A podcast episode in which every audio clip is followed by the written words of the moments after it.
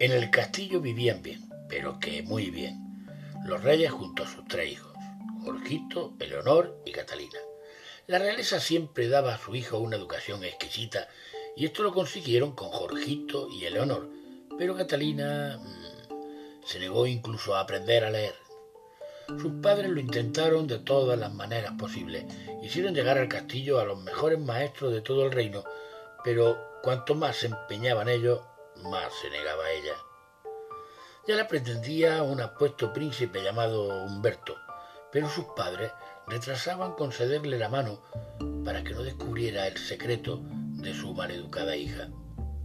Todo iba bien hasta que un día, mientras Catalina paseaba por los jardines del patio central, fue secuestrada por el malvado dragón rojo.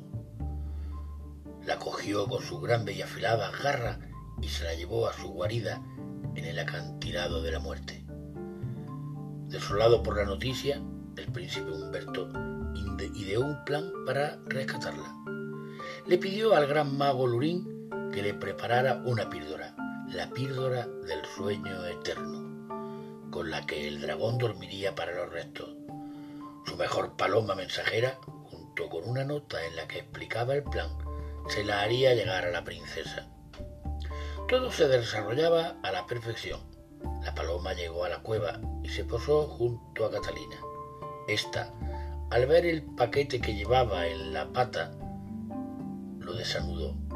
Descubrió algo que parecía un caramelo y un papel lleno de garabatos indescifrables. Con el papel se hizo una pajarita y la píldora se la comió, pensando que era para ella. Y si despertó algún día, bueno,